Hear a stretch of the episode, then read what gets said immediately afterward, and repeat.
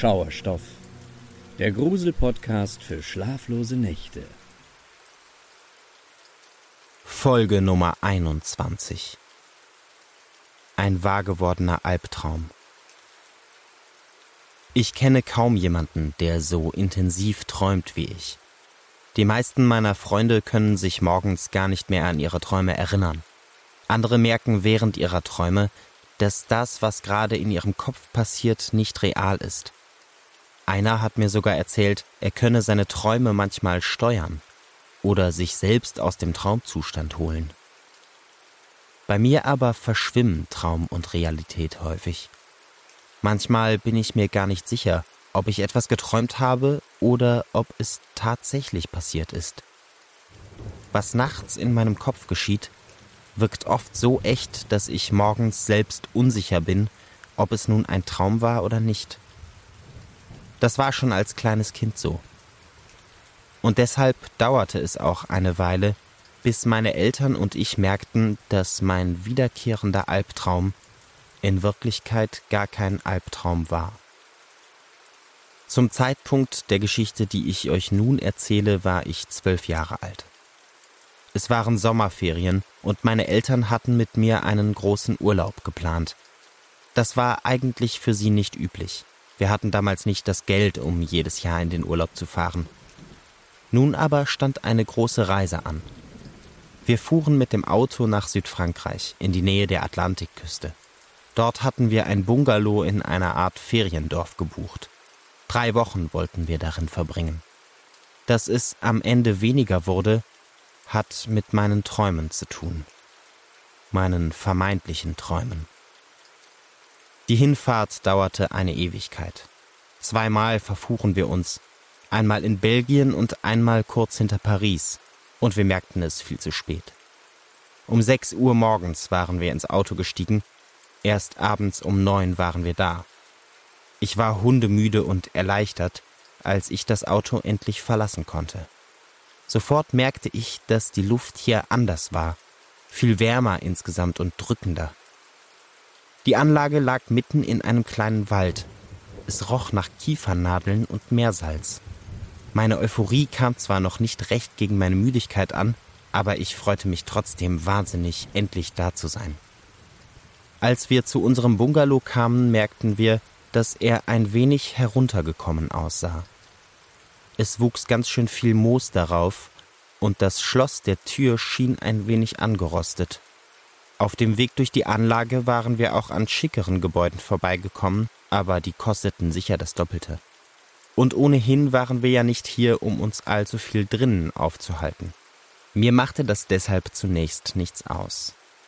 Auch nicht, als mein Vater feststellte, dass die Tür nicht wirklich gut schloss. Man konnte den Schlüssel zwar herumdrehen, doch der Riegel bewegte sich nicht bis an den Punkt, ab dem die Tür ganz verschlossen gewesen wäre. Mit genug Kraft konnte man sie von außen aufdrücken. Der Riegel schleifte dann nur am Türrahmen entlang. Mein Vater zuckte mit den Schultern. Die Mühe würde sich wohl kaum jemand machen.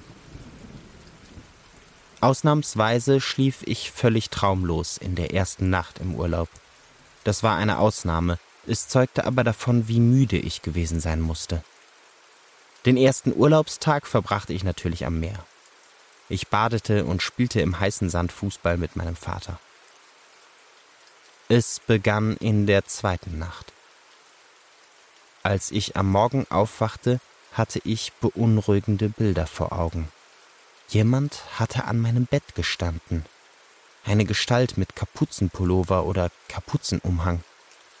Ich hatte die Gestalt gefragt, was sie hier machte, aber sie hatte nicht reagiert. Dann hatte sie sich auf den Sessel gesetzt, der am Fenster meines Zimmers stand, und mich stumm angesehen. An mehr erinnerte ich mich nicht. Selbstverständlich ging ich davon aus, das Ganze geträumt zu haben. Es passte zu den Eindrücken, mit denen ich schlafen gegangen war. Am Abend hatte es heftig geregnet, dazu das Grillenzirpen im dunklen Wald, All das hatte beim Zubettgehen einen gruseligen Eindruck auf mich gemacht. Und wenn ich mit einem leisen Anflug von Furcht oder Unbehagen ins Bett ging, wirkte sich das oft auf meine Träume aus. Meinen Eltern erzählte ich beim Frühstück nichts davon. Ich hatte irgendwann das Gefühl bekommen, dass sie genervt davon waren, sich jeden Morgen meine verrückten Träume anhören zu müssen. An diesem Abend regnete es wieder. Diesmal gewitterte es sogar. Meine Eltern und ich verkrochen uns auf dem Sofa und sahen uns einen Film an. Einen Krimi zu allem Überfluss. Als ich ins Bett ging, hatte ich das Bild des Mörders vor Augen, der zwei Leichen im Wald vergraben hatte. Natürlich fand ich kaum Ruhe im Bett. Und als ich endlich eingeschlafen war, schlief ich schlecht. Doch am nächsten Morgen war es nicht das Bild des Mörders, das mir im Kopf herumspukte. Ich hatte wieder das Bild einer Gestalt mit Kapuze im Kopf, die ziellos in meinem Zimmer umherging. Diesmal hatte sie die Schranktüren geöffnet, dort hineingesehen und mit der Hand suchend im Schrank herumgetastet. Dann war sie zum Fenster gegangen und hatte minutenlang hinausgestarrt. Mir lief ein Schauer über den Rücken. Selbst für meine plastischen Träume wirkten diese Bilder ein wenig zu real. Ich sah hinüber zum Schrank. Die Türen standen offen. Aber hatte ich die überhaupt zugemacht? Wahrscheinlich nicht. Und dass ich mehrfach das gleiche träumte, kam auch häufiger vor. Trotzdem ein gewisses Unbehagen wurde ich nicht los. Diesmal erzählte ich meinen Eltern von meinem Traum. Ich fühle mich jetzt ein bisschen unwohl in dem Zimmer, sagte ich. Meine Mutter warf meinem Vater einen Blick zu. Er zog die Augenbrauen hoch und seufzte.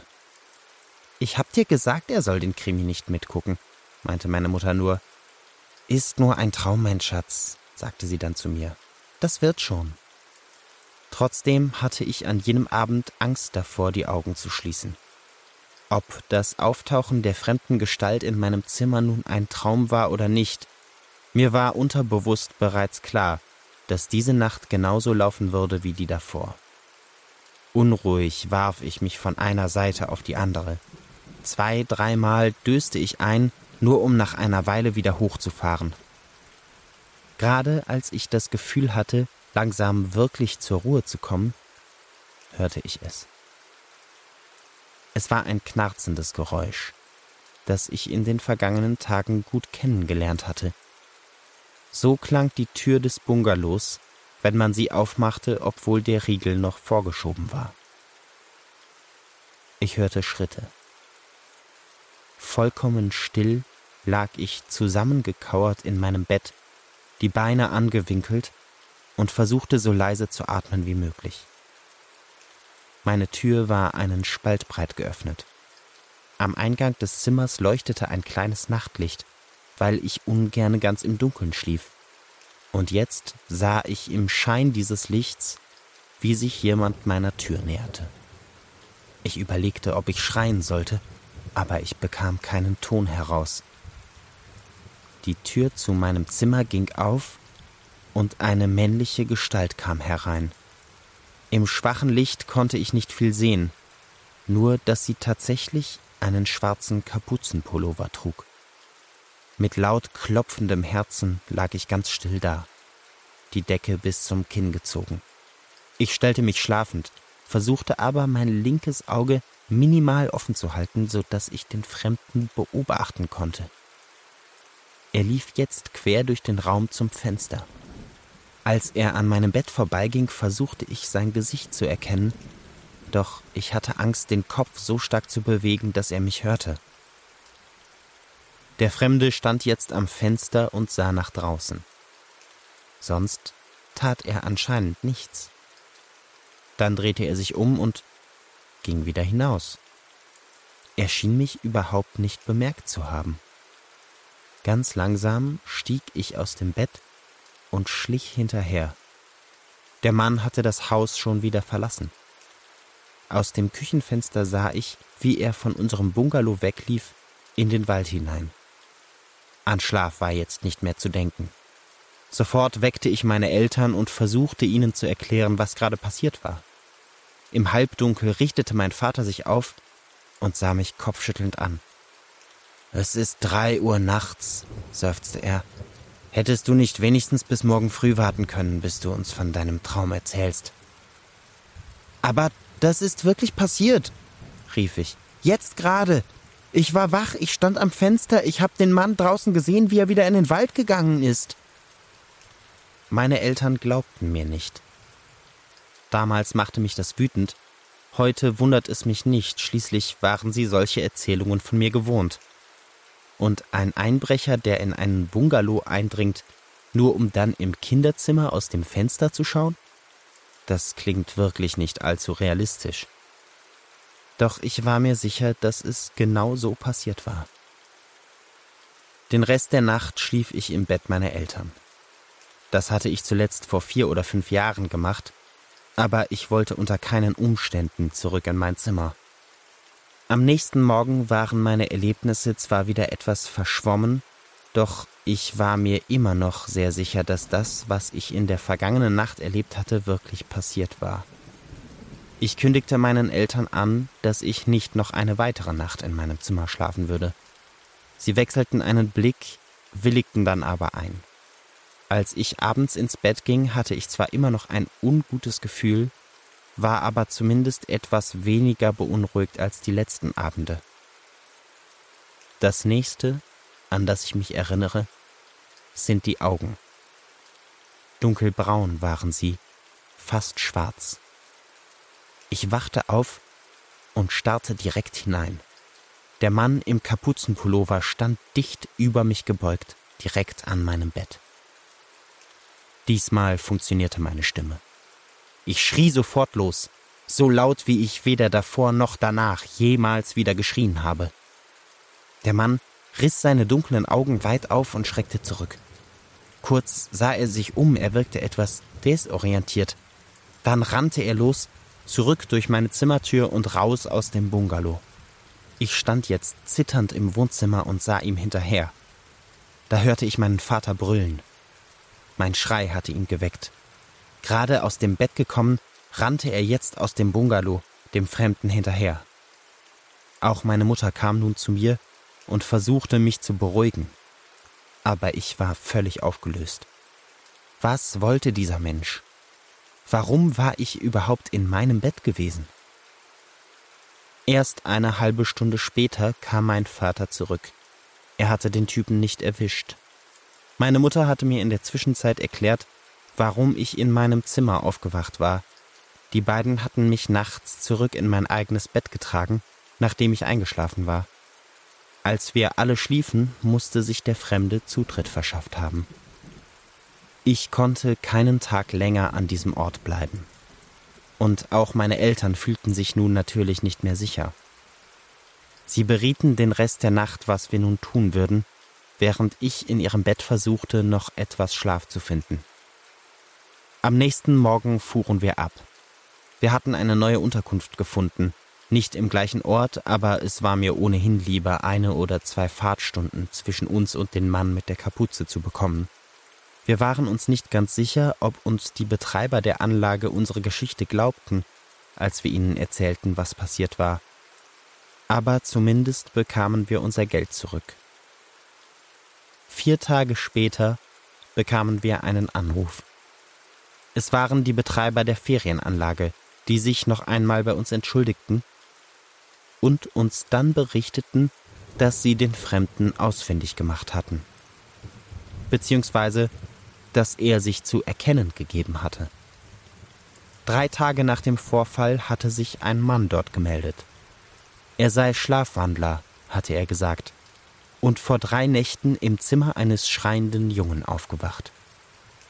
Vor lauter Schreck, Angst und Scham sei er dann zurück zu seiner eigenen Unterkunft gerannt, hatte sie von innen abgeschlossen und seitdem überlegt, wie er mit der Situation umgehen sollte. Nun hätte er beschlossen, sich zu erkennen zu geben. Für meine Eltern war die Sache damit erledigt. Aber ich ich bin mir bis heute nicht ganz sicher, was ich von dieser Erklärung halten soll. Warum läuft ein Schlafwandler mehrfach zielstrebig in das gleiche Zimmer eines fremden Bungalows? Warum rennt er davon, statt sich zu erklären? Und warum hatte er sich über mich gebeugt, als wollte er mich entführen. Ich habe auf diese Fragen keine Antwort. Ich weiß nur, dass ich unfassbar froh bin, in jenem Moment rechtzeitig wach geworden zu sein.